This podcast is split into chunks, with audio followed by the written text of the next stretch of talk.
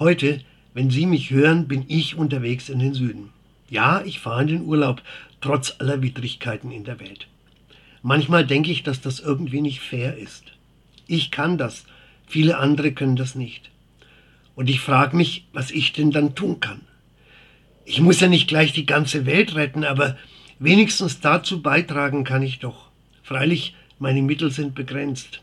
Also was kann ich tun? Nun, ich kann mich da um eine bessere Welt bemühen, wo ich bin. In meinem Ort, in meinem Bekanntenkreis, unter den Menschen, die ich kenne und darüber hinaus da, wo man mir zuhört. Das ist nicht viel, aber es ist eben auch nicht nichts.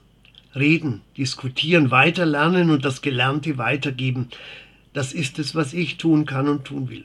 Ja, manchmal würde ich auch lieber was Konkretes machen, so richtig zupackener, aber wahrscheinlich wäre ich, wo man anpacken muss, eher im Weg. Also mache ich halt, was ich kann. Reden, denken, reden und beten. Und das ist ja auch alles andere als nichts.